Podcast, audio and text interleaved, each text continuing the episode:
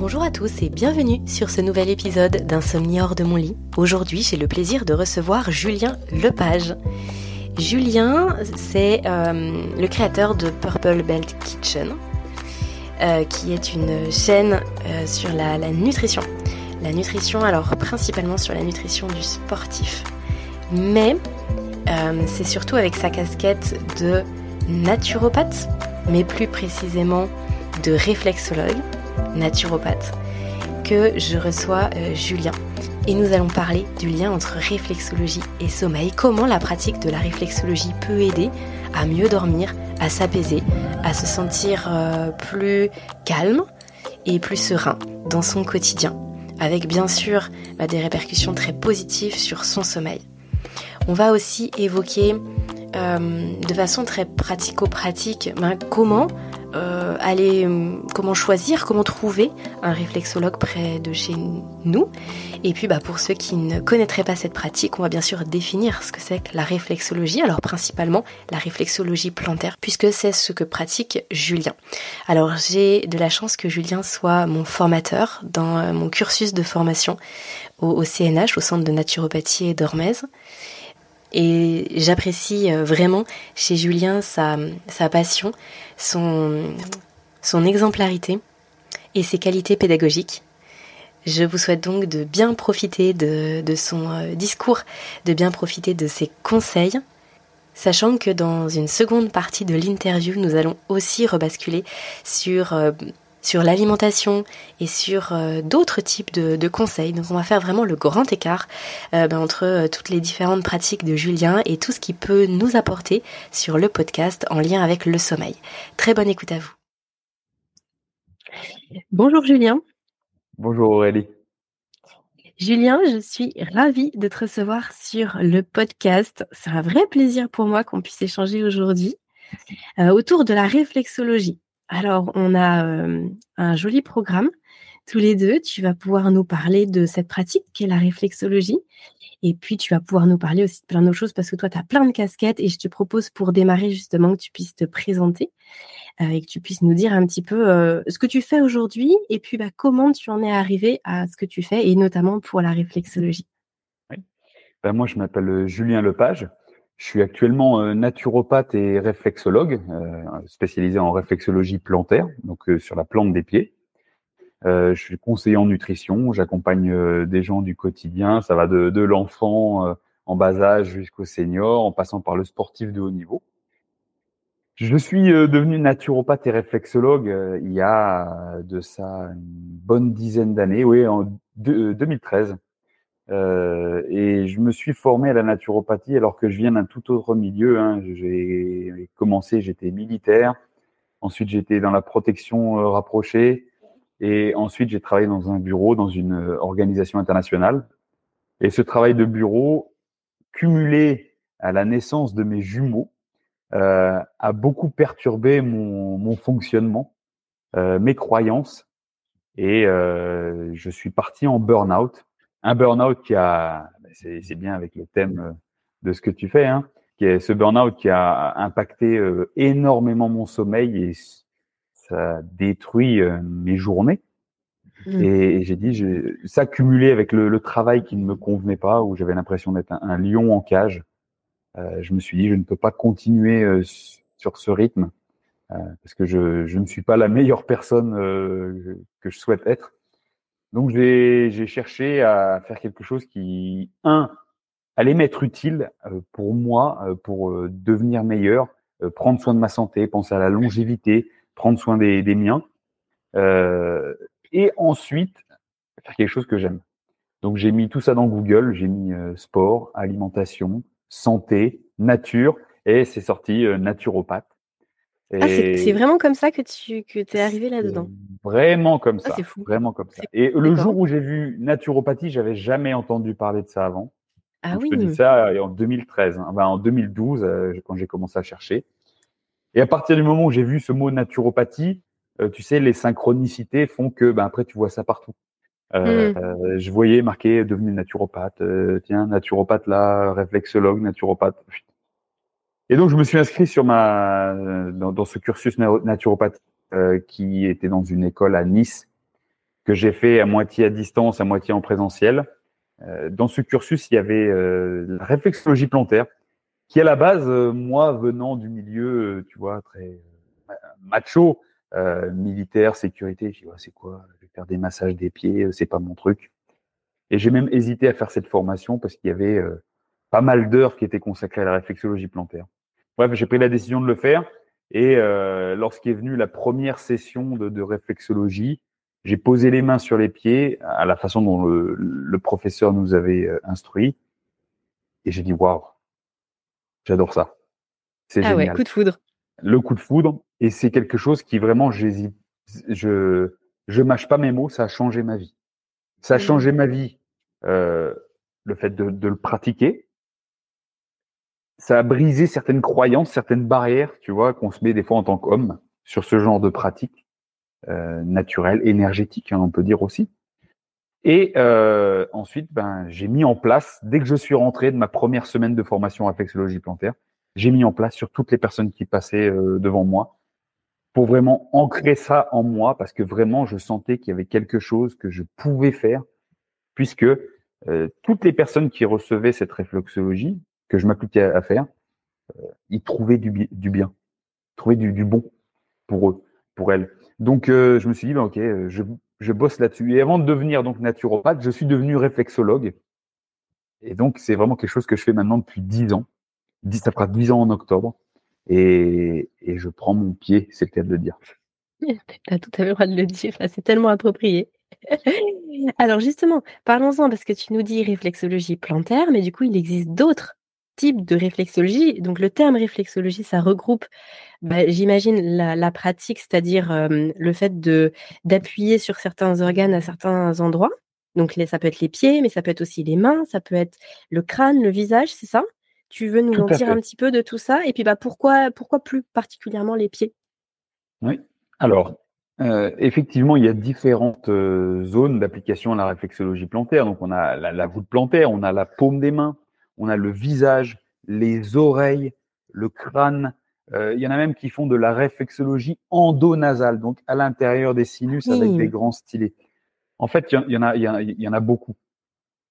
Par rapport au, à la réflexologie, le, le, le, nom propre à proprement parler, euh, réflexologie, en fait, en appuyant sur certaines zones, des zones que je viens de citer, moi je m'applique vraiment sur la, la voûte plantaire, en appuyant sur certaines zones, on appelle ça des zones réflexes.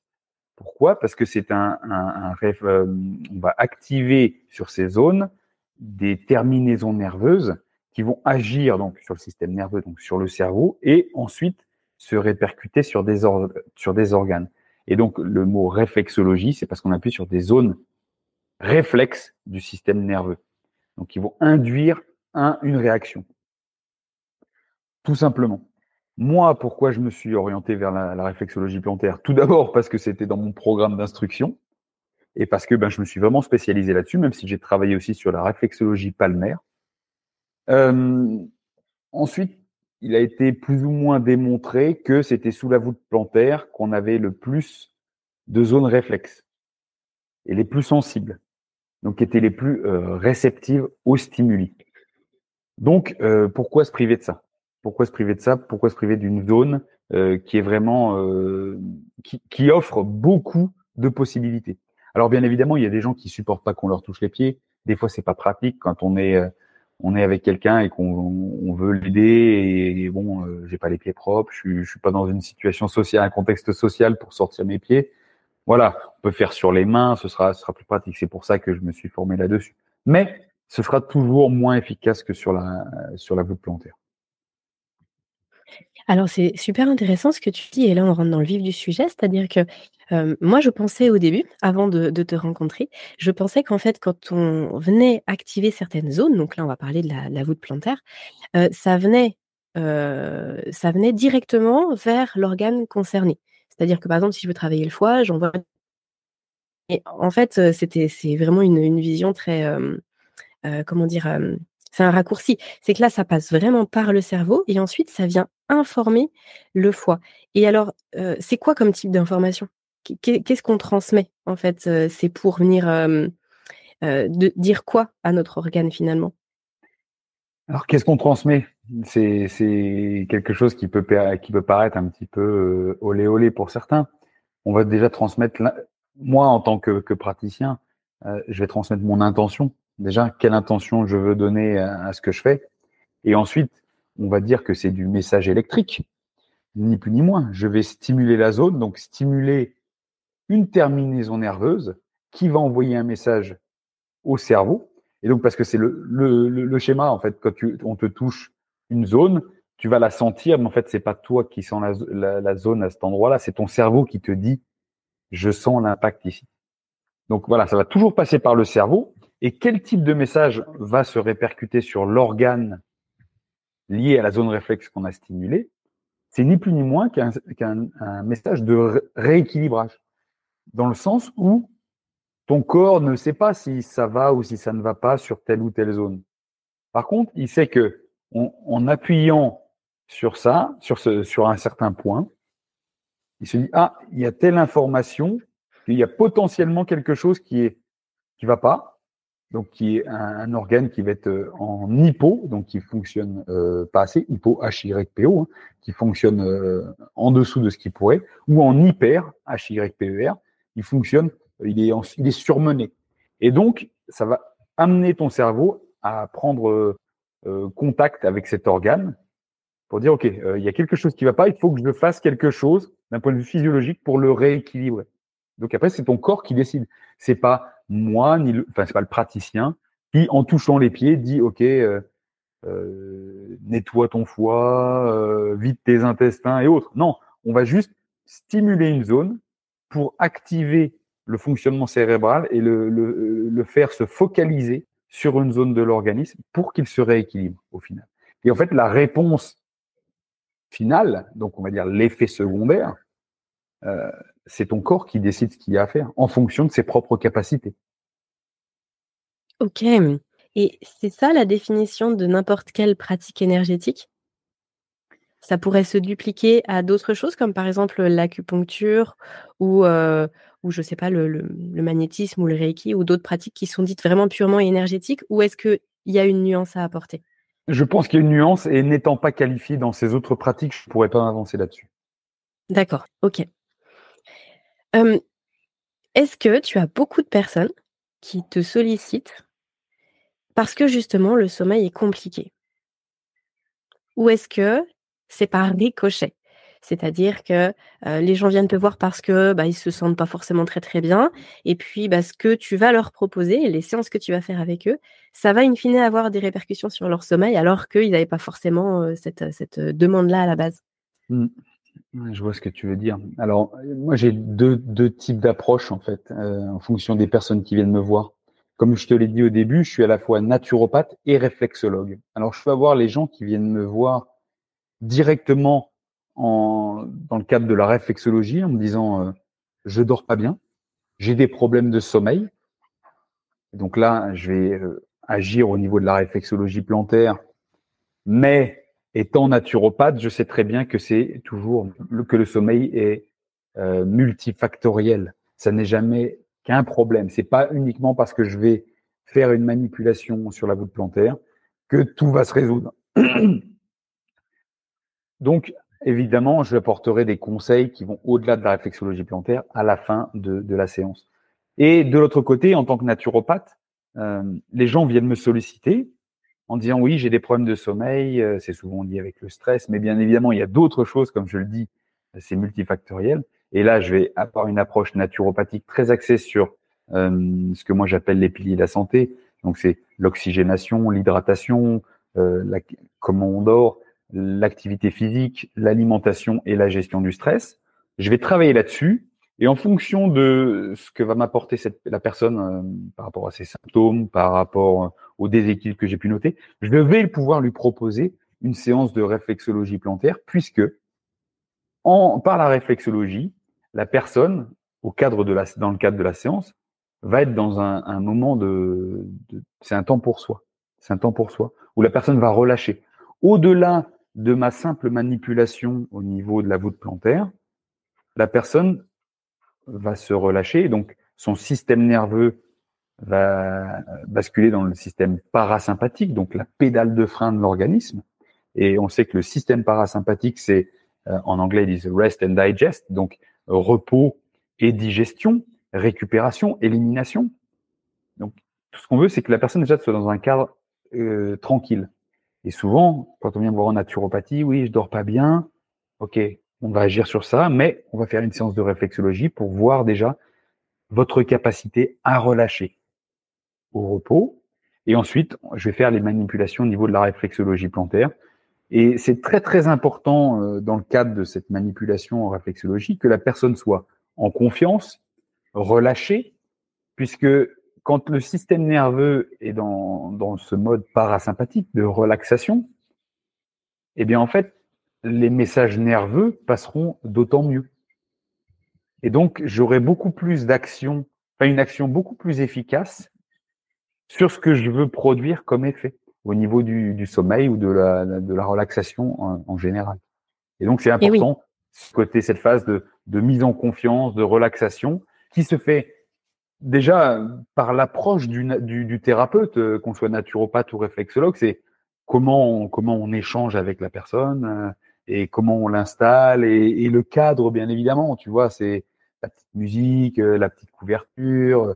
on a de l'empathie avec la personne. Donc déjà, ça c'est important. Tu vois, c'est quand on a des problèmes de sommeil et qui sont souvent liés en général avec une approche un peu délétère de, de sa gestion du stress, c'est important d'avoir quelqu'un en qui on peut avoir confiance, en qui on peut, on peut relâcher vraiment. Et c'est aussi le rôle premier euh, du, praticien, c'est de mettre cette personne un état de, relâchement, de confiance, pour qu'ensuite mon propre travail euh, vraiment fasse ses effets. Oui, comme ça, le, cœur le corps est vraiment dans l'accueil et c'est là où ça fait le plus d'effet. C'est vraiment très intéressant ce que tu dis et effectivement, ça fait aussi une vraie différence par rapport à, bah, par exemple, ce que moi je, je peux proposer euh, dans mes consultations où je travaille uniquement en visio et où même de façon générale aujourd'hui, les consultations de naturopathie se font aussi souvent en visio. Il y a beaucoup de choses qui, sont, qui ont basculé sur de la visio presque exclusivement. Et toi, ce que tu proposes, c'est un vrai temps pour la personne, mais avec la personne et en présentiel et où il n'y a pas forcément, du coup, pendant ce temps de réflexo, il n'y a pas besoin de parler, d'écouter, il y a juste besoin d'être et de profiter du moment présent. Et ça, c'est quelque chose de précieux qu'on ne peut pas avoir par la visio, qu'on peut avoir que en présentiel. Et je trouve que ça a énormément de, pertinence par rapport à, cette, prendre soin de son corps, etc. Et c'est moi, toutes les fois où j'ai expérimenté ce, ce, genre de choses, que ce soit euh, bah, d'un point de vue réflexologie ou d'un point de vue massage, simplement un massage, c'est incroyable la différence que ça fait. C'est juste incroyable et je pense qu'il faut vraiment remettre l'accent là-dessus, encore plus depuis là les trois dernières années où vraiment tout a basculé en distanciel remettre de la présence sur, euh, de la conscience, pardon, justement sur la présence, et puis aussi sur le lien, parce que ce que tu dis, quand les gens se sentent en confiance et qu'on vient apporter quelque chose physiquement à la personne, c'est vraiment, on est, on est vraiment dans le lien. Après, voilà, le, lien, on pourrait en parler longuement, mais c'est sûr que c'est quelque chose qui, en tout cas, d'un point de vue euh, détente, relaxation, est, est essentiel, et du coup, d'un point de vue sommeil, par ricochet aussi. Est-ce que tu peux nous expliquer, Julien, comment toi tu vas démarrer une, une séance? Sur quoi tu vas travailler en priorité lorsque quelqu'un vient justement te voir parce qu'il est trop stressé? On va vraiment passer au sens large parce que le sommeil finalement c'est c'est un symptôme, mais en fait ce qui ce qui est sous ce qui ce qui est sous-jacent c'est vraiment cette situation de stress. Le stress c'est multifactoriel, hein, c'est pas forcément j'ai trop de travail à mon à mon bureau. C'est plein de choses. Du coup, quelle approche tu as?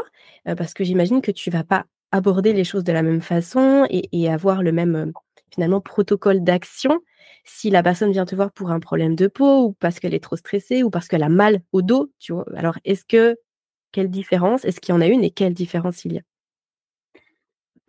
Alors, il y, a pas mal de questions dans ta question. Euh, quand quelqu'un vient me voir déjà pour le, problème de sommeil, je vais te dire avant toute chose, peu importe le, peu importe le problème au final comme je le disais précédemment, euh, ça va vraiment être d'accueillir la personne et de pouvoir la mettre en confiance. Tu vois, tout avant même que la personne s'asseye dans le siège dans lequel je vais, je vais pratiquer la réflexologie, c'est c'est l'échange. C'est l'échange, l'accueil, euh, prendre conscience de, de, des dispositions dans lesquelles arrive la personne, comment elle se sent. Ensuite, l'installation, euh, créer une ambiance dans laquelle la personne se sente euh, ben, un peu comme chez elle. Et vraiment, c'est cette histoire de confiance, tu vois, que et là, je, vais déraper un petit peu, mais ben, sur le sommeil, c'est au final quand on va se coucher le soir, euh, il faudrait aussi dans une zone où on se sent en confiance, tu vois, confiance dans le lieu où on est, confiance dans, dans ce qui nous entoure. Et donc en fait, c'est ça en fait que je veux reproduire euh, lors d'une séance. J'installe la personne, petite couverture, petite huile essentielle, petite musique, tu vois, quelque chose qui ne stimule pas, quelque chose qui apaise. Donc on est dans l'apaisement. Et tu vois, c'est on va vraiment vers l'apaisement pour chercher la relaxation, pour que justement le corps passe en mode parasympathique et que, en fait, on va dire que je simplifie, mais que les voies nerveuses soient ouvertes pour que je n'ai plus qu'à envoyer les messages et je vais commencer ma séance avec euh, ce qu'on appelle des techniques de relaxation, hein, une prise en main hein, avec des mouvements basiques que, que, que, tu connais puisque je, je, je te, je te l'enseigne, hein, euh, puisque je suis moi-même, pour ceux qui écoutent, euh, celles et ceux qui écoutent, je suis, je suis professeur de, de réflexologie plantaire également. Euh, donc une technique de, de relaxation. Et en faisant ces techniques de relaxation, je vais inviter la personne à se relâcher, par quelques exercices de respiration, tout simplement. Alors ça peut varier d'une personne à une autre en fonction de si je la connais, si je la connais pas. Tout simplement lui, conseiller d'avoir une respiration euh, nasale, ventrale, c'est-à-dire gonfler le ventre, bien accentuer euh, l'expiration, expiration sur le nez, bien chercher à dégonfler le ventre et, relâcher la zone du diaphragme pour vraiment euh, relâcher profondément l'organisme. Donc ça, ça peut durer euh, 3, 4, 5 minutes. Et je vais inviter, pareil, la personne à, se, concentrer, tout en continuant mes manipulations sur les pieds, à relâcher euh, les muscles du visage. J'ai remarqué qu'au fait, on était toujours très crispé au niveau du visage, au niveau des mâchoires, au niveau des pommettes, au niveau euh, même, tu sais, au niveau des paupières, on a tous ces petits muscles autour des yeux, euh, le front, le cuir chevelu. Et, j'invite vraiment zone par zone à relâcher, toujours en, corrélation avec la, respiration. Une fois que ça s'est fait, moi après je vais plus parler.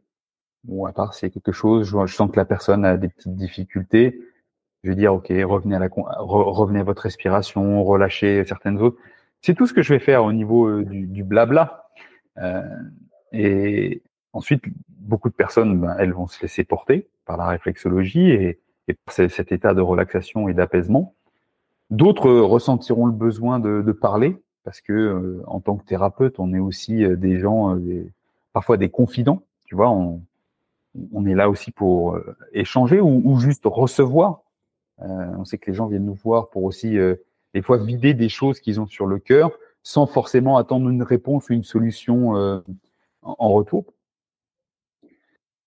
Ensuite, à proprement parler, les, zones sur lesquelles je vais m'attarder pour tout ce qui est relaxation et, et axé sur le sommeil, et quand c'est plus axé sur le stress, je vais vraiment m'axer sur euh, la relaxation au niveau de la zone du diaphragme.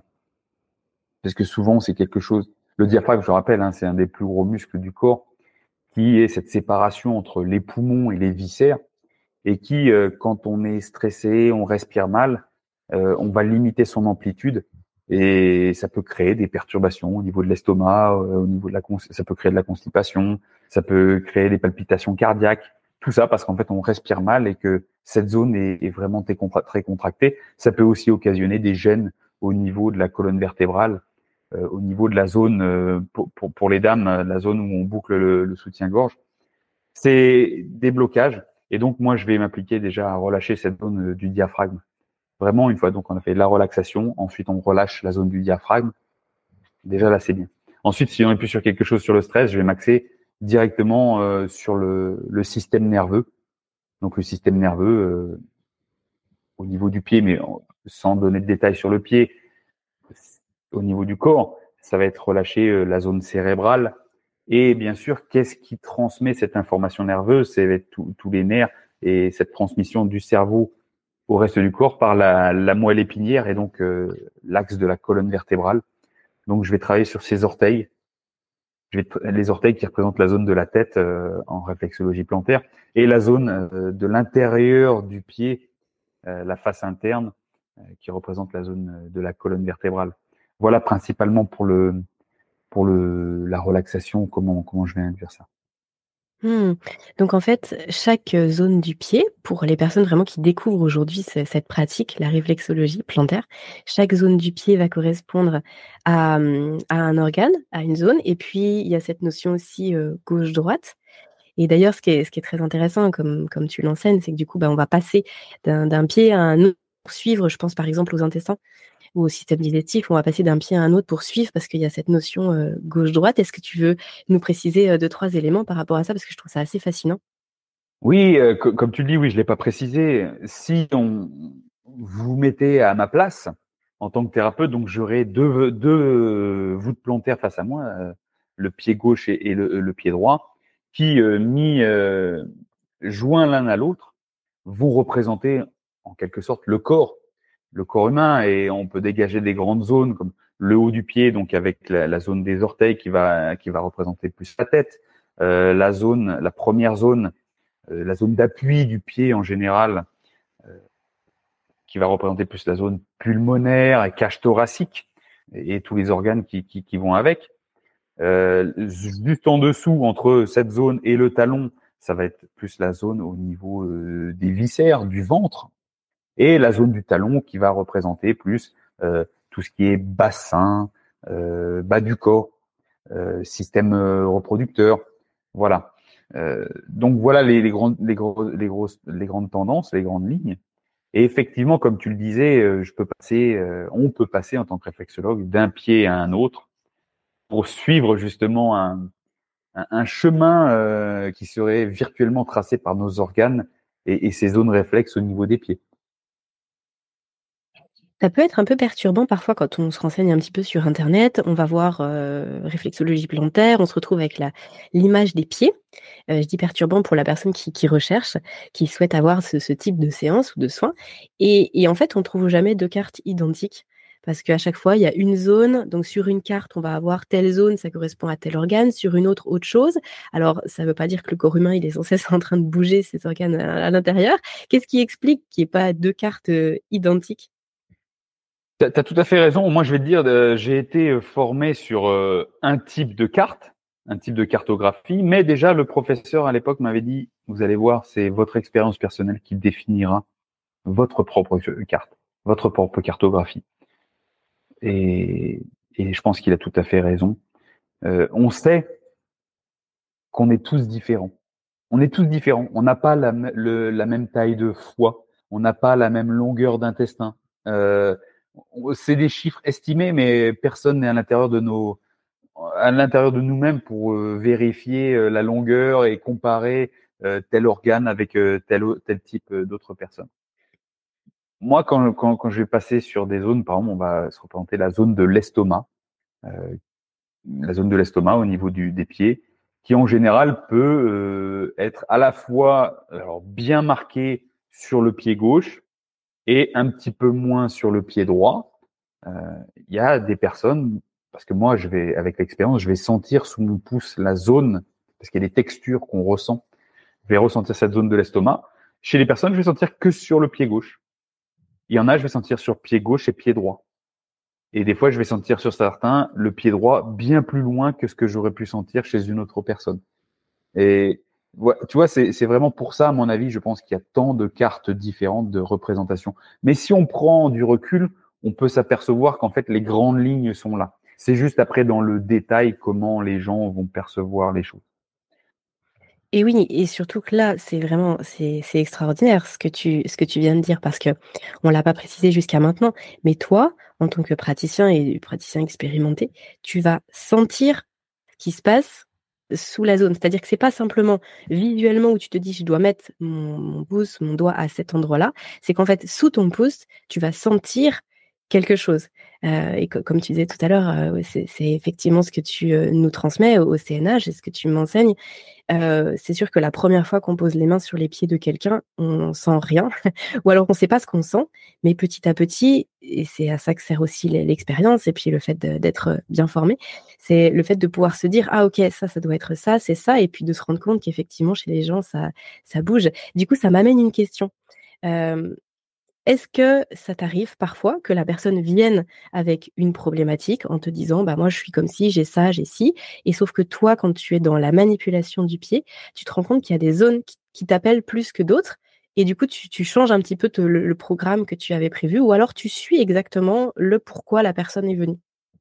Alors moi ça m'arrive tous les jours ce que tu décris hein. moi je, suis très instinctif et oui la personne personne peut avoir euh, certaines demandes et sur lesquelles, bien sûr, je m'attarderai. Mais ayant euh, mon expérience en réflexologie, mais aussi mon approche naturopathique, et donc euh, en naturopathie, tu sais très bien qu'il faut avoir quand même une, bonne connaissance de la physiologie et de l'anatomie.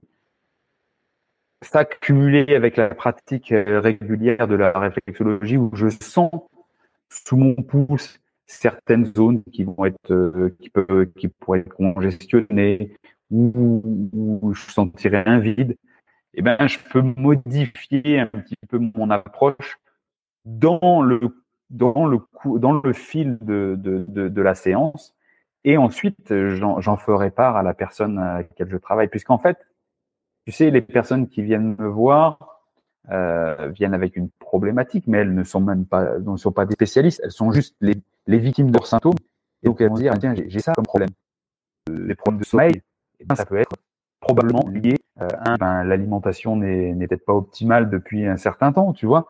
Et donc elle, elle va dire, je dors mal, euh, donc ok, je vais partir sur un protocole plus de relaxation, d'action sur le système nerveux. Mais si pendant ma réflexologie, je me rends compte que le foie est très congestionné, enfin la zone du foie est congestionnée, euh, ben, je vais m'attarder sur le foie.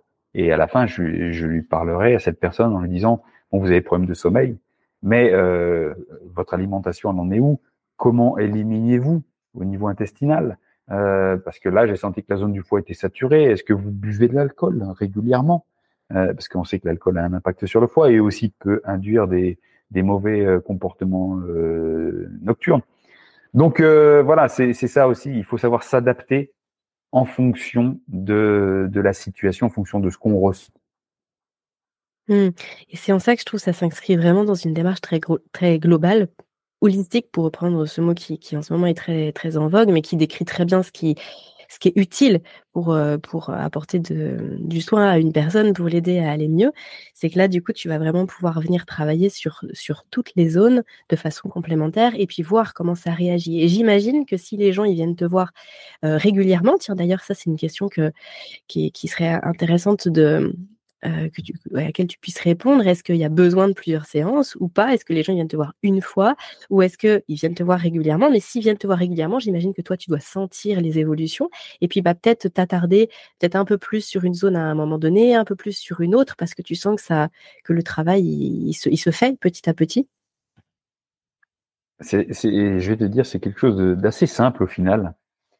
Euh, oui, les gens viennent me voir et, plus on est jeune, moins il y a besoin de venir me voir. Pourquoi? Parce que plus on est jeune, plus l'organisme est réceptif. Voilà, déjà tout simplement. Euh, je te donne un exemple. Euh, une maman euh, qui, m'appelle pour me dire oui, j'ai vous faisiez de la réflexologie plantaire. Ma fille de, de 17 ans est très stressée avec les examens. Elle a toujours été comme ça. Elle dort plus.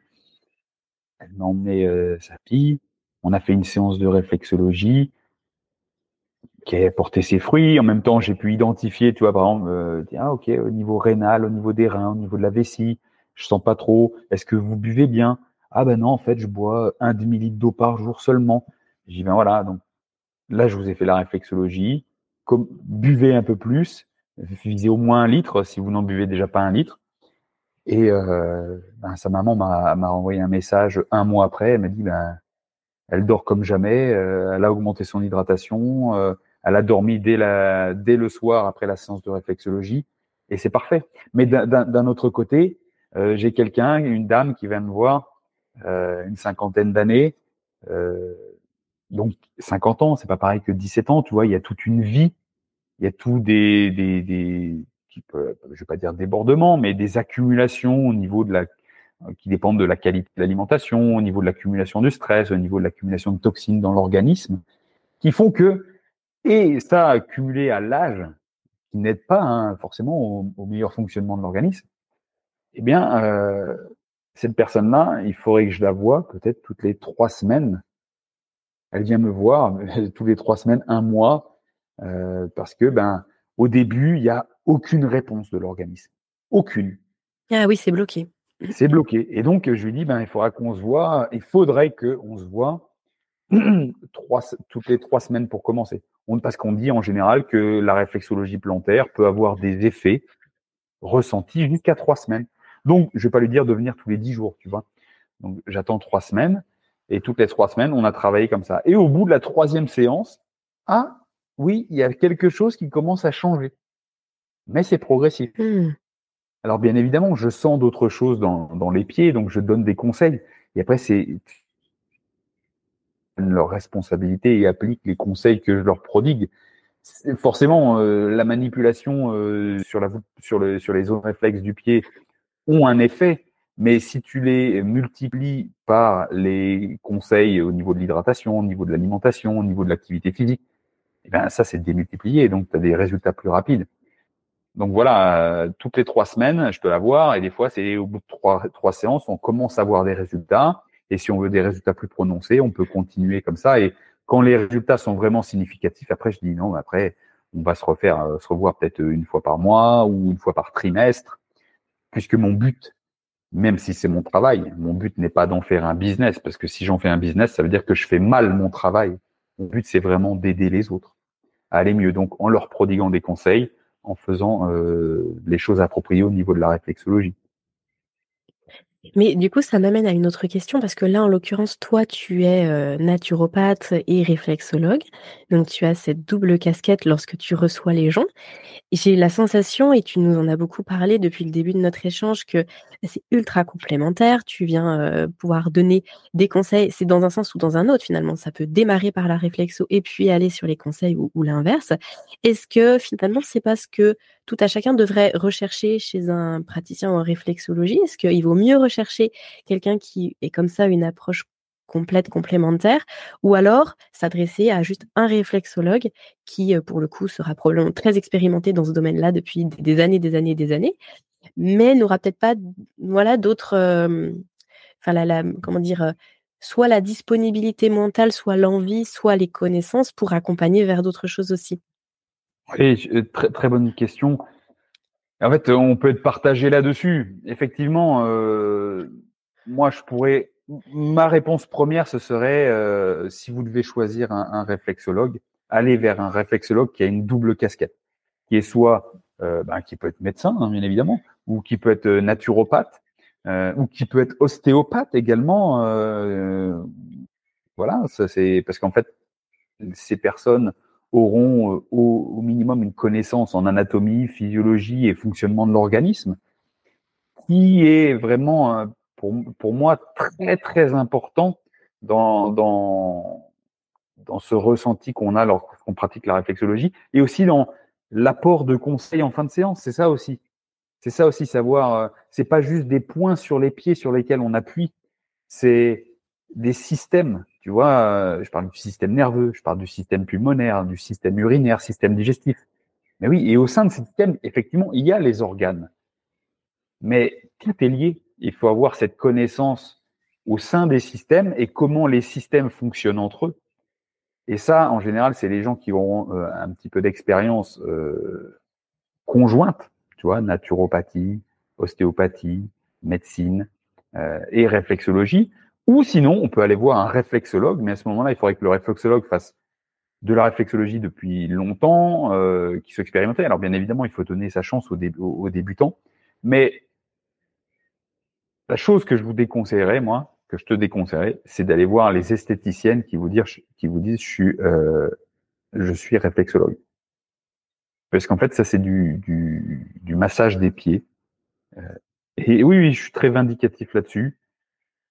On n'est pas réflexologue après un stage de d'un week-end pour apprendre où sont les zones du pied ou juste pour apprendre un enchaînement. Ce qu'il faut, c'est vraiment avoir cette approche au-delà. Oui, on connaît les enchaînements euh, sur les zones des pieds, mais parce qu'on sait aussi comment fonctionne le corps et qu'est-ce qu'on stimule, quel système euh, on va activer, qu'est-ce qu'on attend en retour et qu'est-ce que je peux apporter comme conseil. C'est pas tout simplement euh, je vous fais des papouilles sur les pieds, même si les petites papouilles sur les pieds et le massage à proprement parler peuvent avoir un impact positif sur le système nerveux puisqu'on sait que le contact euh, physique euh, permet de sécréter de l'ocytocine, donc qui permet aussi de relâcher et qui donne cette sensation de bien-être. Oui, mais oui, ça va être un, moment agréable sur le, sur le moment, justement, pendant la séance, mais ça va pas être porteur, comme là, ce que tu viens de dire, que ça peut durer jusqu'à trois semaines, et puis même après rééquilibrer quelque chose plus en profondeur. Là, on n'est on n'est pas là-dedans. Je comprends bien. Euh, je comprends tout à fait. je, me, je me posais la question de d'où ça, d'où ça vient, la, la réflexologie? D'où ça, vient, de, de l'Orient? Alors, euh, il y a plein de, y a, tu sais, tu peux lire plein de choses euh, là-dessus. Il y en a qui vont te dire que ça vient euh, d'Asie, il y en a qui vont te dire que ça vient de Mésopotamie, il y en a qui vont te dire que ça vient d'Amérique du Sud. Tout, ce qu'on peut, tout ce qu'on peut dire au final, c'est que les pratiques manuelles, quelles qu'elles soient, et, ces pratiques de réflexologie, parce que comme je t'ai dit, moi je te parle de réflexologie plantaire, mais il y en a plein d'autres, hein, comme on a pu l'évoquer ça vient de partout au final, parce que je pense que l'homme euh, s'est développé euh, chacun dans, enfin les hommes, les hommes, l'être humain s'est développé chacun dans son coin et a établi, a très vite compris qu'il y avait des bénéfices à, au toucher, à stimuler des zones. Tu vois, tout à l'heure, je te parlais du, de la réflexologie au niveau du visage. On va appeler ça le Dien Shan. Donc, ça vient d'Asie, tu vois, par exemple, tu vois. Et chose qu'on va pas forcément retrouver euh, en, en, en Occident. Voilà, mmh. donc euh, moi je vais, je vais pas te, te faire l'expert en te disant ça vient de tel endroit, tel endroit. Je pense que chaque euh, partie du monde a sa spécialité, ses, ses connaissances, et après libre à chacun de d'expérimenter euh, ce qui lui convient. Mmh. Alors justement, si on veut expérimenter, donc là je referme ma parenthèse historique, mais c'est vrai que je me, posais la question parce que parfois on, a l'impression que c'est très, euh, très localisé, mais en fait, je suis d'accord avec toi. Je pense que chaque pratique s'est nourrie d'autres pratiques, et puis avec les, les, rencontres et les voyages, etc., c'est très, euh, c'est très euh, riche et commun. Euh, du coup, si on veut euh, donc profiter d'une séance de, réflexo, le, mieux c'est quoi? C'est d'aller sur Instagram parce que là du coup c'est en local. On peut pas juste se dire. alors comment on fait pour trouver un praticien en local? On tape sur Google réflexologue plantaire et puis le nom de sa ville. Ou est-ce qu'il y a par exemple, comme c'est le cas dans certaines professions, un annuaire, tu vois, où les gens peuvent s'inscrire et puis on trouve quelqu'un à côté de chez soi? Alors souvent, il y a des, des annuaires euh, de médecine, médecine douce, euh, et donc il suffit d'aller chercher dessus. Et bien sûr, ça, on va on tape dans, dans, un moteur de recherche et on va trouver ça. Et donc c'est taper euh, euh bah, réflexologie plantaire plus le lieu où vous habitez. Mais ça, forcément, on tombera peut-être sur un, un réflexologue qui est bon communicant, mais peut-être pas forcément un bon pratiquant. C'est ça aussi, c'est le piège de, de maintenant. Hein donc maintenant, il faut s'agir de trouver quelqu'un qui est bon pratiquant et bon communicant. Euh, c'est la double casquette. Le bouche à oreille, c'est toujours très important. Le bouche à oreille, c'est important. N'hésitez pas à voir en mairie, parce que souvent, quand on est euh, praticien, on va se déclarer euh, en mairie pour se faire un peu de pub, et, souvent, ben, il y a des petites annonces.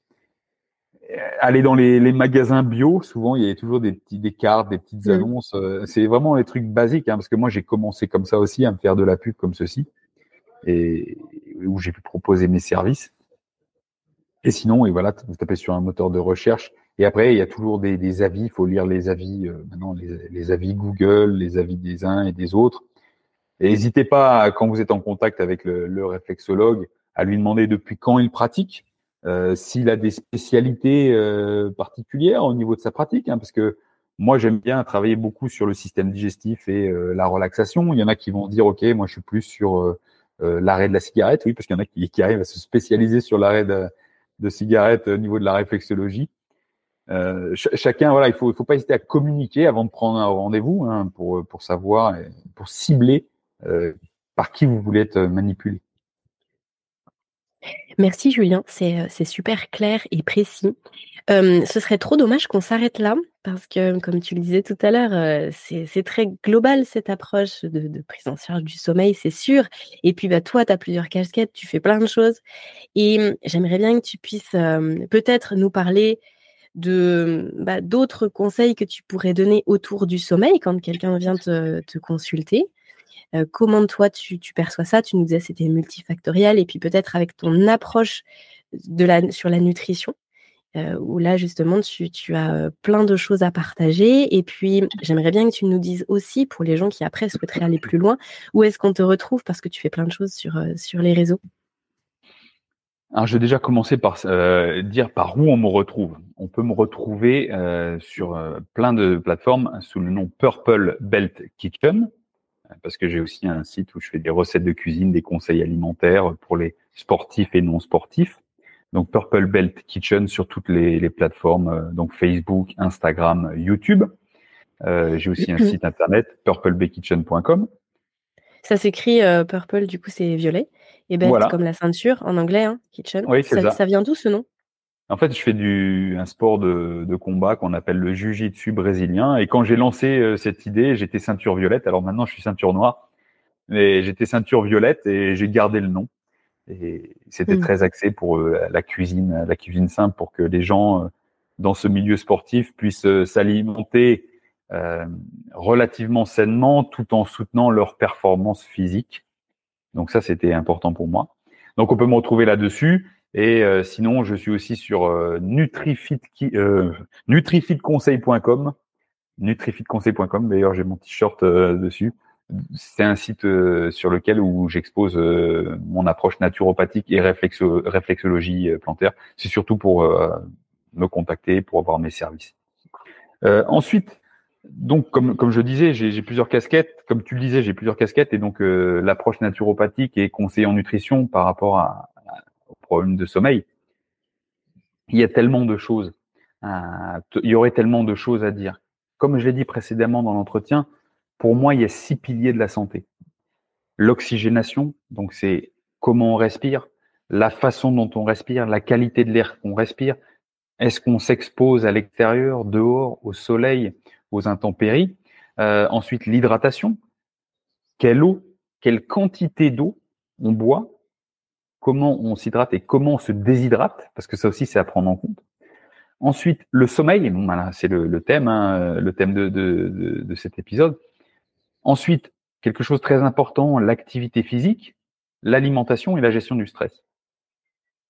Les choses que je, que je remarque le plus, là déjà sur les, deux dernières années, chez les personnes que j'accompagne qui ont des, troubles du sommeil, ça va être sur le pilier euh, de l'hydratation où les gens ne boivent pas assez et ont des comportements déshydratants par la caféine. La caféine, le café, le thé. Euh, non seulement on sait que caféine et thé, euh, ben, il y a de la caféine hein, qui vont induire euh, toute cette stimulation au niveau physique et, mental et nerveuse. On oublie souvent de dire que la, durée la demi-durée de vie, la, durée d'une demi-vie de, caféine, c'est entre 10 et 14 heures en fonction des personnes. Et donc si on boit un café à midi, il se peut qu'on ait encore de la caféine dans le corps entre 22 heures et 2 heures du matin, au moment où on veut s'endormir. Et donc, ça voudrait dire que le café, le petit café qu'on prend après le repas euh, du midi, pourrait être délétère pour l'endormissement, déjà en fonction de notre tolérance. Euh, ça, c'est vraiment important, euh, ce café euh, par la caféine. Et aussi, pas oublier que le café, café ou thé, hein, ce, ce, sont des diurétiques, donc qui nous font perdre de l'eau. Il faut bien prendre en compte que l'organisme, le corps est fait entre 60 et 70% d'eau. Donc, s'il vient à manquer un élément constitutif de notre organisme, notre organisme ne peut pas fonctionner correctement. Et comme il ne fonctionne pas correctement, ça va induire un stress physiologique. Parce qu'on pense souvent à parler de stress euh, mental, de pression, de charge mentale, Mais on oublie 95% du temps de parler des stress physiologiques. Comment ça se passe dans notre corps? Et il faut, il faut se dire que à partir du moment où on est en état de déshydratation, notre corps va sécréter les mêmes hormones que dans le cadre d'un stress mental. Pourquoi? Parce que comme il se sent en déshydratation, il va nous pousser à agir pour aller nous hydrater. Mais ça, on n'arrive pas à percevoir ces, signaux.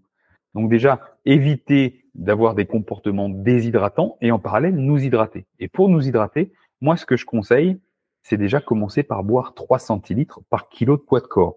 Alors si vous faites les calculs, c'est énorme. C'est-à-dire que quelqu'un, une dame qui fait 60 euh, kilos euh, devrait déjà boire, commencer par boire, sans compter l'activité physique, hein, 1 litre 8 par jour.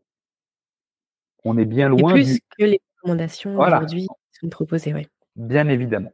Et je le dis vraiment pas euh, par dogmatisme, je le dis parce que c'est des choses que je rencontre au quotidien et euh, l'anecdote d'une dame qui est venue me voir il y a un mois que j'accompagne sur un suivi en naturopathie.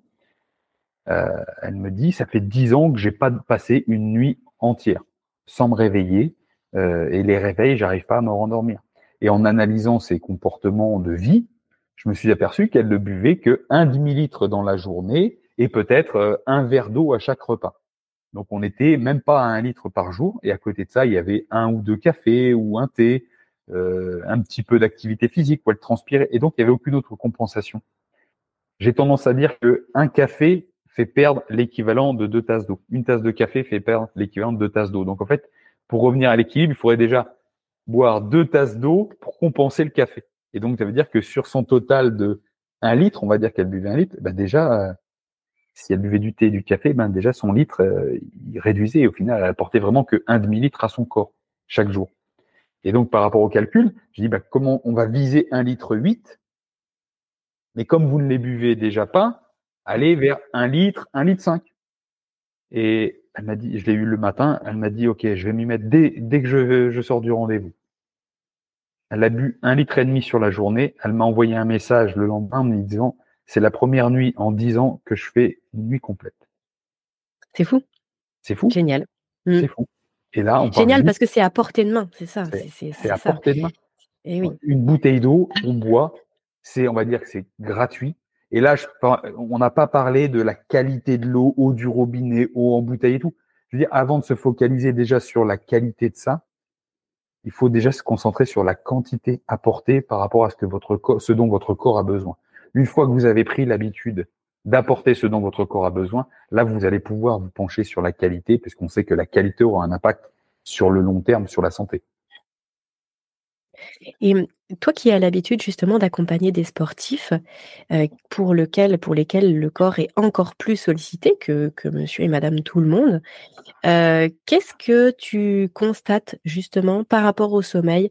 Parce que tu sais, on entend énormément de choses sur l'activité physique, il faut faire beaucoup de sport pour mieux dormir. Alors moi j'ai un avis qui est, euh, un peu partagé sur la question et puis surtout je, je dis toujours, bah, ça dépend quand, ça dépend quelle intensité selon la personne, ça, dépend, ça dépend en fait tout court. Et pour le coup, je sais que l'activité très intensive bah, vient provoquer un stress physiologique qui est important. Et sur le sommeil, c'est c'est pas forcément quelque chose de très positif. Qu'est-ce que toi tu constates de par ton expérience et comment tu gères ça? Alors, expérience personnelle. Euh, moi, euh, comme je te dis, je faisais, je fais des sports de combat. Et pendant plusieurs années, je m'entraînais dans un club où l'entraînement était de 20h à 22h.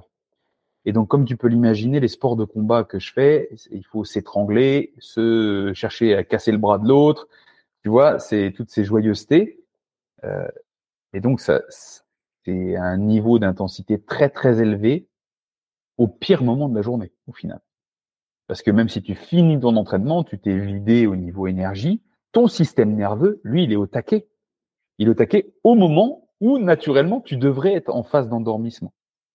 Et je m'entraînais comme ça trois soirs par semaine, ce qui faisait que trois nuits par semaine, j'avais des nuits complètement pourries. Je n'arrivais pas à m'endormir avant une heure, deux heures du matin, même si j'avais euh, fait redescendre ma, ma température, fait des automassages, un peu de stretching, de la méditation, l'hydratation et autres ça, ça, ne faisait pas baisser beaucoup plus mon système nerveux. Et donc, je m'endormais vers 1h, 2h du matin et tellement à fond que, ben, avec le boulot le lendemain, je me levais entre 5h et 6h. Euh, voilà, donc ça fait très mauvaise nuit de sommeil pour la récupération. Et quand tu cumules ces trois mauvaises nuits euh, chaque semaine pendant des mois, à un moment donné, euh, ça, ça fonctionne plus. Quoi. Et, donc ça, ça, fait dérailler tout le reste. Ça, et ce, toi et ceux, celles et ceux qui nous écoutent le savent. Hein, ça fait dérailler tout le reste. Ça fait dérailler nos comportements en journée. Ça fait dérailler euh, notre récupération physique, comment on se sent. Donc oui, comme tu disais, l'activité physique c'est bon, c'est régulateur. Euh, mais à quel moment et, et, pour qui et quel type de sport? Comme tu l'as si bien dit, c'est la, meilleure réponse, c'est ça dépend. Moi, je vais dire une chose qui est essentielle dans tous les cas, c'est que le soir, après 20 euh, heures, c'est même pas la peine de faire des activités intenses, type, euh, euh, je sais pas, Zumba, j'ai jamais fait, mais euh, Zumba, sport de combat, du haute intensité sur les, en cardio, c'est pas le bon moment. Effectivement, si c'est le seul moment de votre journée ben, et que c'est une fois de temps en temps, allez-y, parce que l'activité physique est essentielle, mais essentielle pour la santé, pas forcément essentielle pour le, le sommeil. Si vous cherchez à soigner votre sommeil, il faudra éviter l'activité physique intense le soir. Voilà, ça c'est déjà un, la chose sur laquelle il faut faire attention. Ensuite, quel type de sport, comment le pratiquer? J'écoutais dernièrement euh, un principe de work in et work out. En anglais, quand on s'entraîne, on dit euh, work out. Euh, donc, on travaille out vers l'extérieur. Donc, on va se dépenser au final.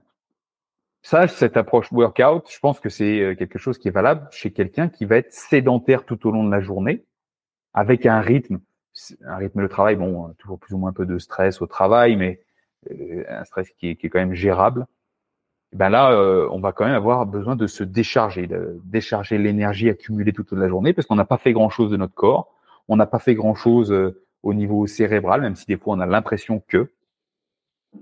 Et donc là, il va falloir workout, s'entraîner, se dépenser. Et en parallèle, alors je euh, ce workout, se dépenser, parce qu'en fait, cette dépense fait qu'on va se vider dans le bon sens, ça va nous faire du bien, et ça va nous permettre de décharger et cette charge, on ne la portera pas dans le lit pour dormir. On va pouvoir être bien. En parallèle, si vous êtes dans une journée euh, vous êtes toujours à fond, on court dans tous les sens, il y a beaucoup de bruit, beaucoup de stimulation, on est dans la réflexion, on est aussi dans l'action, et qu'en plus on veut faire encore du sport qui va reproduire ce même modèle sur toute la, que toute la journée, je veux dire, non, là, on ne sera pas dans l'équilibre parce qu'on va continuellement être dans l'action, l'effort, l'intensité. Là, à ce moment-là, si on veut pouvoir dormir ou être au moins plus ou moins apaisé, il va falloir faire du work in. C'est travailler pour que ça rentre à l'intérieur, pour nous apaiser. Vous voyez, travailler cet équilibre. Workout, on se dépense parce qu'on n'a rien fait de la journée. Et si on a été à fond toute la journée, work in, quelque chose de plus doux.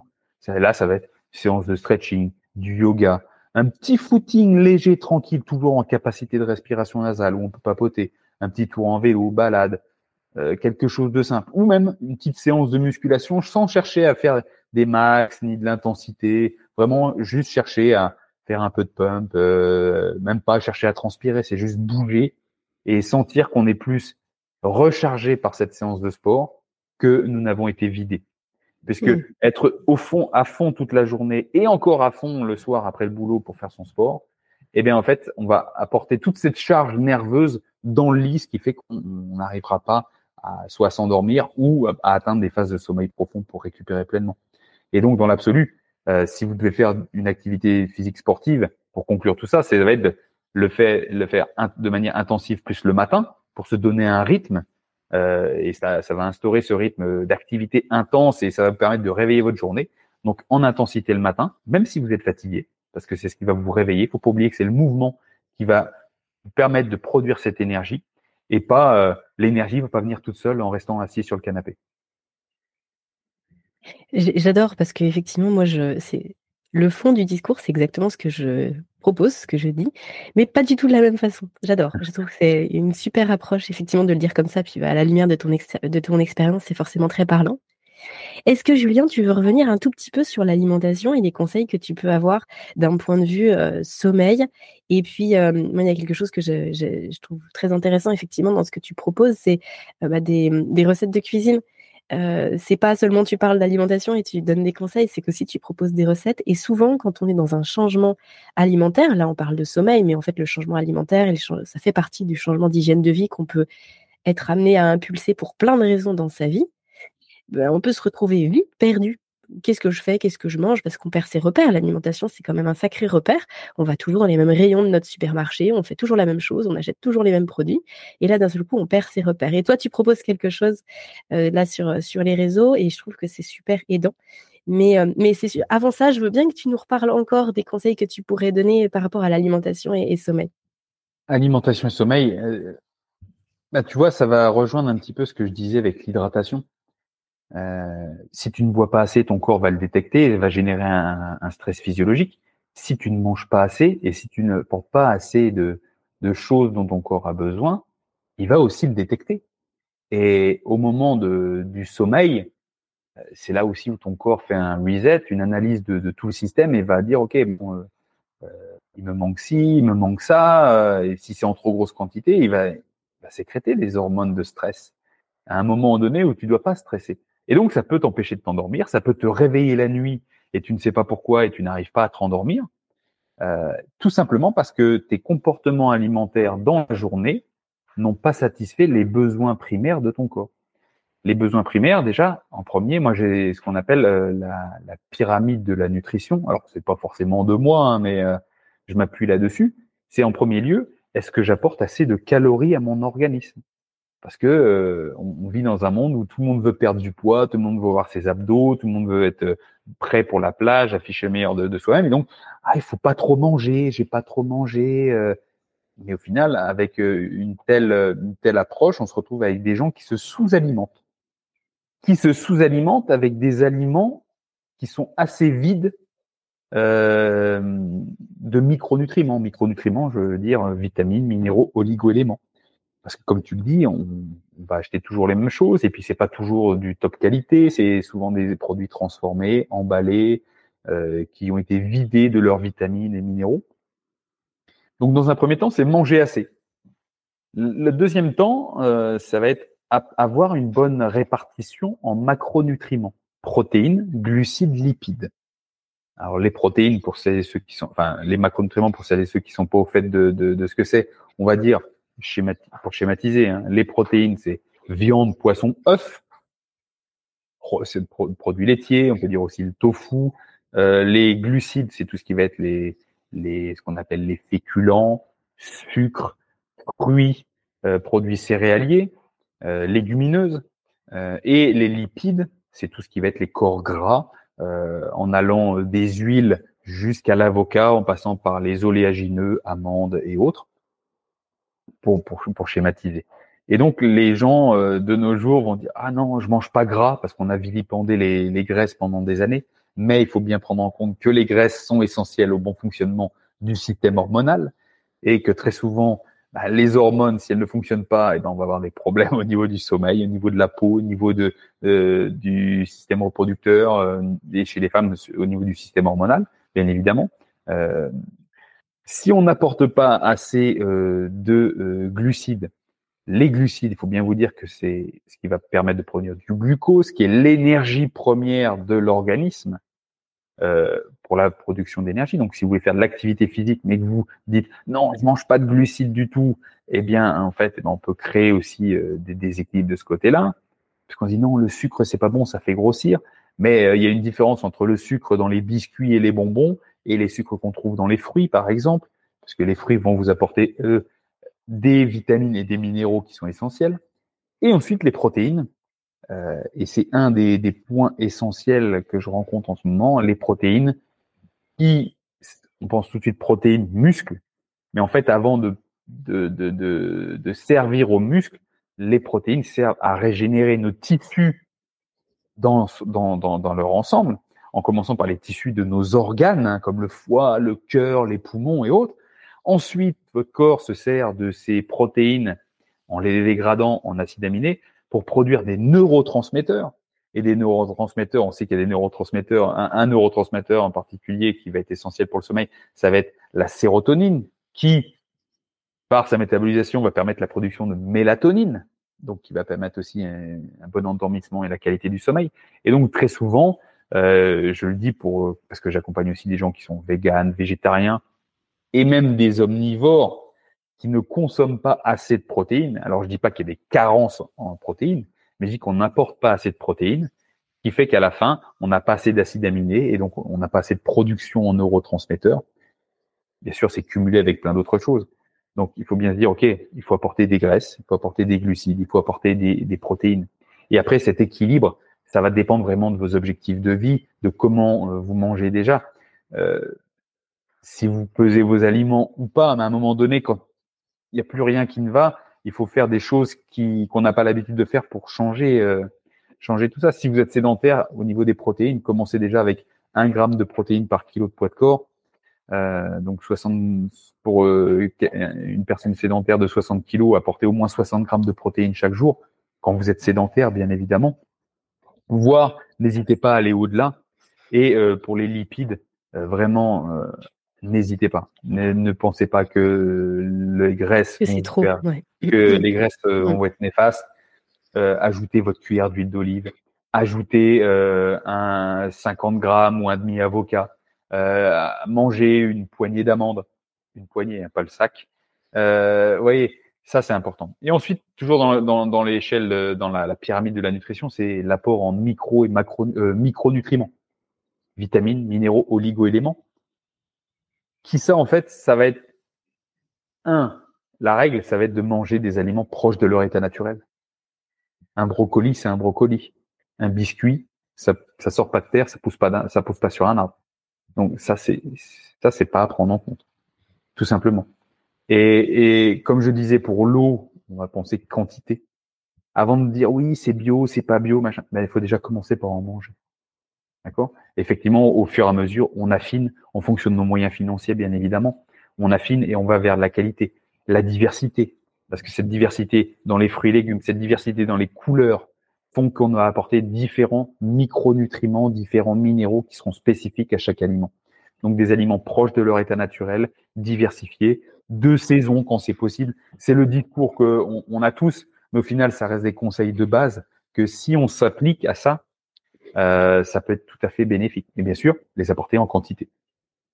Et ensuite, à la fin, il y aura euh, les compléments alimentaires pour compenser ce que notre alimentation ne nous apporte pas pourquoi? Parce que on n'a pas forcément le temps. On fait de notre mieux, mais on n'a pas forcément le temps parce que ben il y a envie un moment dans notre vie où on, a un peu moins le temps de cuisiner ou parce que euh, on est beaucoup en déplacement euh, ou on part en vacances. Eh ben il faut savoir se dire ok, ben tiens, pendant ce temps, peut-être prendre un multivitamine. Je vais peut-être prendre un complément euh, protéiné parce que ben je sais que dans mon alimentation en ce moment, j'ai voilà, je peux pas me cuisiner comme je veux, mon bout de poisson, mes œufs et autres hop, je vais prendre un petit shaker de protéines de temps en temps. C'est à la pointe de la pyramide de la nutrition. C'est juste au cas où votre alimentation ne vous l'apporte pas. Ou dans certaines périodes de vie très spécifiques. Voilà. Euh, par exemple, pour les, les femmes enceintes ou les, les mamans allaitantes, bah, ça peut, dans certaines situations, on trouve bien tout dans son assiette, parfois pas. Et effectivement, il y a des périodes de vie où on peut se dire ponctuellement c'est une béquille, mais c'est pas une fin en soi. Je comprends tout à fait. Exactement. Mm. Parce que on, vit dans, dans, le monde de, moi j'appelle ça l'opulence carencée. C'est-à-dire qu'on mm. vit dans un monde où on a tout à profusion, mais tout ce qu'on va consommer, en fait, au final, va contenir que très peu de nutriments par rapport à plusieurs décennies en arrière. Et même quand on se rapporte à des, des aliments euh, proches de leur état naturel, hein, on n'a pas peur de le dire, hein, même bio, hein, c'est pas parce que c'est bio et naturel que forcément ça va avoir beaucoup plus de vitamines que le non bio. Et oui, effectivement, il y en aura plus que dans les produits transformés. Mais déjà là, il y en aura moins qu'il y a 20, 30, 50 ans en arrière, ce qui veut dire qu'en fait, il faudrait en manger en quantité et aussi avoir un système digestif qui fonctionne bien, parce qu'il faut pas oublier que euh, tout ce qu'on mange doit être digéré et ensuite les minéraux, vitamines, nutriments doivent être extraits de cette alimentation par le système digestif, qui s'il ne fonctionne pas bien peut entraîner aussi des carences, même si l'alimentation est optimale. Oui, et moi je dirais même commencer par la mastication.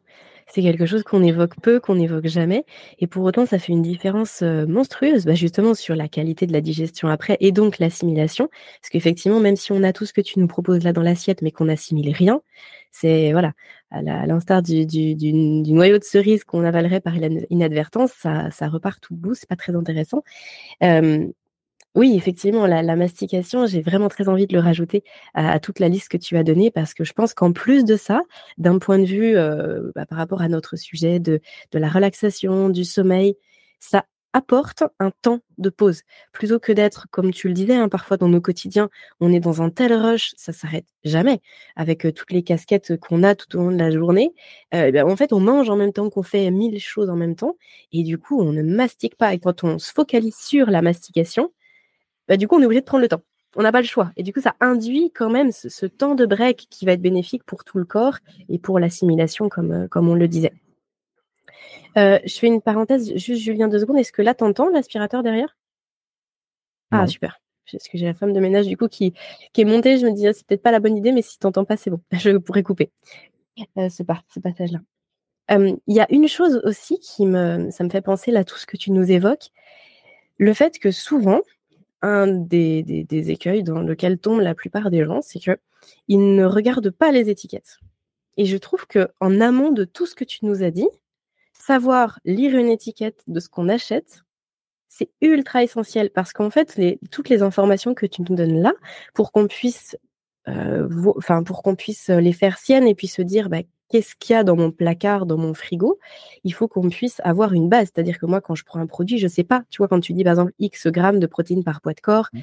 bah, en fait, je ne sais pas dans, mon blanc de poulet ou dans mon bout de poisson, je ne sais pas combien il y a de protéines, je ne sais pas ce qu'il y a dedans en fait. Et ça, finalement, que c'est un des éléments sur lequel on devrait presque être formé depuis tout jeune. Hein, euh, enfin, c'est un des éléments essentiels. Parce que quand on achète quelque chose, on se pose la question de ce qu'il y a dedans. Et on, retourne le produit, on regarde les étiquettes. Et souvent, bah, en fait, on repose le produit. Parce que quand on voit la longue liste de produits avec des noms qu'on ne connaît pas, c'est vraiment le, no-go initial. Euh, si je ne comprends pas ce qu'il y a dedans, c'est pas fait pour moi je repose. Et puis, bah, quand c'est fait pour moi et qu'on voit ce qu'il y a dedans, ça permet de se donner une idée aussi. Ah oui, dans tel produit, il y a ça. Ah, mais il y a des lipides, il y a des glucides, il y a des protéines, c'est complet, ça m'apporte ci, ça m'apporte ça. Et là, d'un seul coup, on peut faire des choix qui sont plus éclairés. Euh, et, je trouve que ça, personne n'apprend ça jamais. Mais je pense que c'est une démarche qui est indispensable pour ensuite justement faire bah, tout ce travail que tu nous as proposé là et puis bah, pouvoir bien équilibrer, faire les bons choix, apporter en quantité mais ça se fait pas par hasard en fait. Je sais pas ce que tu en penses. Ah, je, suis tout à fait d'accord avec toi, mais d'un autre côté, euh, à partir du moment où il y a des étiquettes, ça veut dire la plupart du temps que le produit est transformé. Ah oui, je vois ce que tu veux dire. C'est sûr que si tu achètes des pommes, il n'y a pas d'étiquette. Mais je veux dire par là que tu vois, tu parles par exemple de. tu, tu, tu, citais par exemple les tofu ou, les, ou certaines viandes ou certaines choses, tu vois, qu'on peut acheter. Et en fait, il peut y avoir euh, derrière le mot tofu, je pense à ça parce que moi je prends souvent du tofu lacto-fermenté avec du. Mmh. Mais en fait, je l'ai choisi en fonction de ce qu'il y a dedans. Ah, parce que bah, c'est pas nous qui l'avons fait, tu vois. Il y a des choses qu'on peut acheter comme ça. Et malgré tout, bah, quand il y a deux ingrédients derrière, ok, je prends et sinon je prends pas. Mais c'est vrai que c'est pas si évident de n'acheter que des choses sans étiquette. Mais du coup, quand il y a des étiquettes, ça vaut vraiment le coup de se poser la question. Et du coup, ça permet aussi parfois de rebasculer sur des choses sans étiquette. Mais tu vois, ce travail en amont, quand on cherche à changer son hygiène alimentaire, comme moi j'ai pu le faire à titre personnel, c'est quelque chose qui, euh, m'a énormément aidé à faire des, choix, des choix éclairés. Tout à fait, mais oui, c'est ça. Comme tu le dis, ça permet d'identifier déjà euh, la composition de l'aliment. Et c'est là que tu te rends compte qu'il y a beaucoup de choses dans lesquelles on te rajoute euh, des stabilisants, des huiles, des sucres ou des alternatives au sucre ou à certains corps gras qui en fait bénéficient toujours à l'industrie agroalimentaire puisqu'en fait ce qu'on va te mettre là c'est pour combler euh, combler euh, le, produit pour faire du volume à moindre coût. Euh, et aussi il faut bien se dire que l'industrie agroalimentaire veut te vendre des choses à moindre coût de production au prix le plus fort. Donc en fait, ils sont obligés de, de, mettre des aliments qui sont pas forcément euh, les plus sains et c'est du recyclage de l'industrie euh, agroalimentaire. Donc oui, apprendre à lire ça, c'est essentiel. Après, c'est c'est bien pour commencer à s'éduquer, voir quelle quantité de sucre il y a dans, dans un aliment, quelle quelle graisse, quel type de graisse, quelle quantité de protéines. Et comme tu le disais quand je citais l'exemple de tant de grammes de protéines par kilo de poids de corps, euh, pour des aliments qui, eux, ne seront pas euh, forcément euh, marqués d'un tableau nutritionnel, on va se servir maintenant, on a des outils électroniques, tu sais, avec les applications, par exemple, MyFitnessPal et autres, où il suffit de rentrer le produit descriptif et la description du produit, et ça va nous donner pour 100 grammes en général la teneur en, protéines. Et même euh, si on paye euh, l'extension, on a les totaux en vitamines. Mais ça, c'est anecdotique. Hmm. Dans, tout ce que tu nous as dit, effectivement, moi, ce que je constate le plus, c'est le manque de, graisse chez les gens. Le manque de graisse, euh, je suis super contente que tu aies insisté dessus parce que c'est vraiment quelque chose de très marquant et encore plus chez les femmes, alors qu'effectivement, on, en a énormément besoin pour tout le système hormonal, les hommes aussi, bien évidemment. Mais effectivement, cette, euh, ce lavage de cerveau vis-à-vis des graisses, moi je le vois dans, toutes les assiettes des gens que j'accompagne, bah, il y a le moins de graisse possible. vraiment, c'est le strict minimum et c'est clairement pas suffisant. Te remercie vraiment, Julien. C'était, c'était super euh, riche tout ce que tu nous as partagé. Je te propose de terminer sur un point qui, pour le coup, n'est pas lié à ton, à ton expertise, mais plutôt à ton expérience. Quelque chose que tu as cité tout à l'heure et qui, euh, pour moi, est super important dans cette idée de, de bien se reposer, de bien dormir. C'est le côté d'être aligné avec euh, ce qu'on fait quand tu disais tout à l'heure que dans ton parcours de vie, tu avais dû faire des, des avais opéré des changements parce qu'effectivement, bah, la vie que tu vivais ne te correspondait plus et que ça, ça pouvait aussi avoir des, impacts négatifs sur ton sommeil et sur ta vitalité du quotidien. C'est vraiment quelque chose que je constate souvent, que j'ai aussi bien sûr vécu, et c'est pour ça que là ton parcours il est, il est très, il est très parlant aussi. Quand on n'est pas aligné dans sa vie, c'est un petit peu comme si le cerveau il cherchait toujours euh, un échappatoire. Il cherchait une issue de secours, il cherchait, euh, bah oui, des solutions. De toute façon, c'est son job de trouver des solutions. Et il nous fait, il nous laisse en hyper vigilance systématiquement parce que lui, il est bah, en travail de fond, il est tout le temps au taquet parce que ce qu'on fait dans notre vie ou ce qu'on dit ou ce qu'on montre qu'on est n'est pas réellement ce qu'on est, ce qu'on veut et ce qu'on pense. Et ça, je trouve que c'est un point essentiel dont on ne parle pas suffisamment et qui est super important à prendre en compte pour avoir cet apaisement, cette sérénité intérieure. Est-ce que, en mot de la fin, tu veux nous, nous, nous parler de ton ressenti par rapport à ça? Ben Moi, je vais te dire simplement hein, que quand j'ai fait le choix de vivre selon mes propres termes et pas selon les termes de la société ou de ce que les gens autour de moi attendaient de moi, c'est là où j'ai vraiment pris mon pied et que j'ai commencé à vivre pleinement, à me développer, euh, avoir cette ouverture d'esprit sur plein d'autres sujets sur lesquels j'avais pas avant. Physiquement, où je me suis développé, où j'ai jamais eu une aussi bonne santé, une aussi bonne vitalité. Donc, c'est ça, cette histoire d'alignement, c'est déjà vivre selon ses propres termes. C'est prendre ce recul et savoir qu'est-ce que je veux vraiment pour moi, pas pour les autres, pour moi, dans ma vie, aujourd'hui et demain. Je dis demain, c'est sur le long terme. Et je me revois il y a plusieurs années en arrière, où je faisais pas, enfin, je faisais pas vraiment euh, ce que je fais là maintenant. Et je disais à ma femme, tu vois, moi, je ferais bien, euh, c'est bosser à la maison, faire à manger, faire mon sport, m'occuper de mon jardin. Et tu vois, maintenant, j'ai lancé cette idée dans euh, ce, ce message à l'univers. Et aujourd'hui, c'est ce que je fais. C'est ce que je fais. Et j'ai pas euh, la vie d'un millionnaire, mais je vis selon mes propres termes. Tu vois ce que je veux dire? C'est mmh, j'ai pas besoin d'être euh, millionnaire pour vivre la vie que j'ai choisie. C'est vraiment une vie choisie et donc tout ce que j'ai voulu, tout ce que j'ai voulu en fait, tout m'a fait converger vers ça. Euh, cette volonté interne, parce que c'est un désir profond qui fait que j'ai structuré ma vie dans cette direction. Et c'est les choses que je peux inviter les gens à faire, c'est prendre ce recul, avoir ce moment de silence, mmh. rester avec soi-même et écouter ce qui ressort de l'intérieur, noter, prendre des notes, Euh, j'ai toujours mon carnet de notes euh, dans lequel j'écris mes objectifs et toutes les idées qui me passent en tête. Parce qu'en fait, ces idées qui viennent du, du, du, fin fond de nos entrailles, elles viennent dans le silence. Donc, il faut créer ce recul, créer ce silence. Avoir cette introspection. Et, ensuite, ben, passer à l'action. Parce qu'au final, euh, on peut euh, savoir, accumuler des connaissances, mais si on ne passe pas à l'action, il n'y a rien qui se produira. Superbe.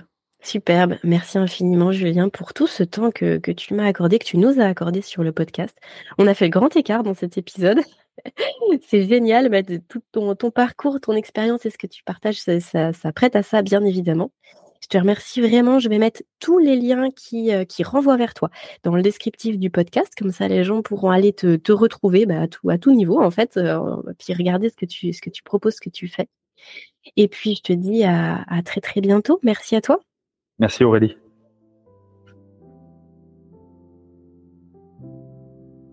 Cet épisode touche à sa fin. Merci de nous avoir suivis jusqu'ici. Je vous mets, comme d'habitude, vous le savez, euh, tous les liens qui vont renvoyer vers le travail euh, de Julien, euh, Julien Lepage, dans la description du podcast. Vous pourrez creuser ce qu'il fait, vous pourrez profiter de ses recettes de cuisine, vous pourrez profiter de son approche très, très globale, très holistique, grâce à ce qu'il partage sur les réseaux. Je vous invite aussi à noter, à partager le podcast auprès de personnes qui, euh, qui pourraient être intéressées. Merci d'avance, ce n'est qu'un petit clic pour vous, euh, juste quelques secondes, mais pour moi ça représente beaucoup, ça permet vraiment au podcast d'être euh, le mieux référencé possible et ainsi d'être le plus visible possible. Je vous retrouve la semaine prochaine pour un nouvel interview. À très bientôt et d'ici là, prenez bien soin de vous.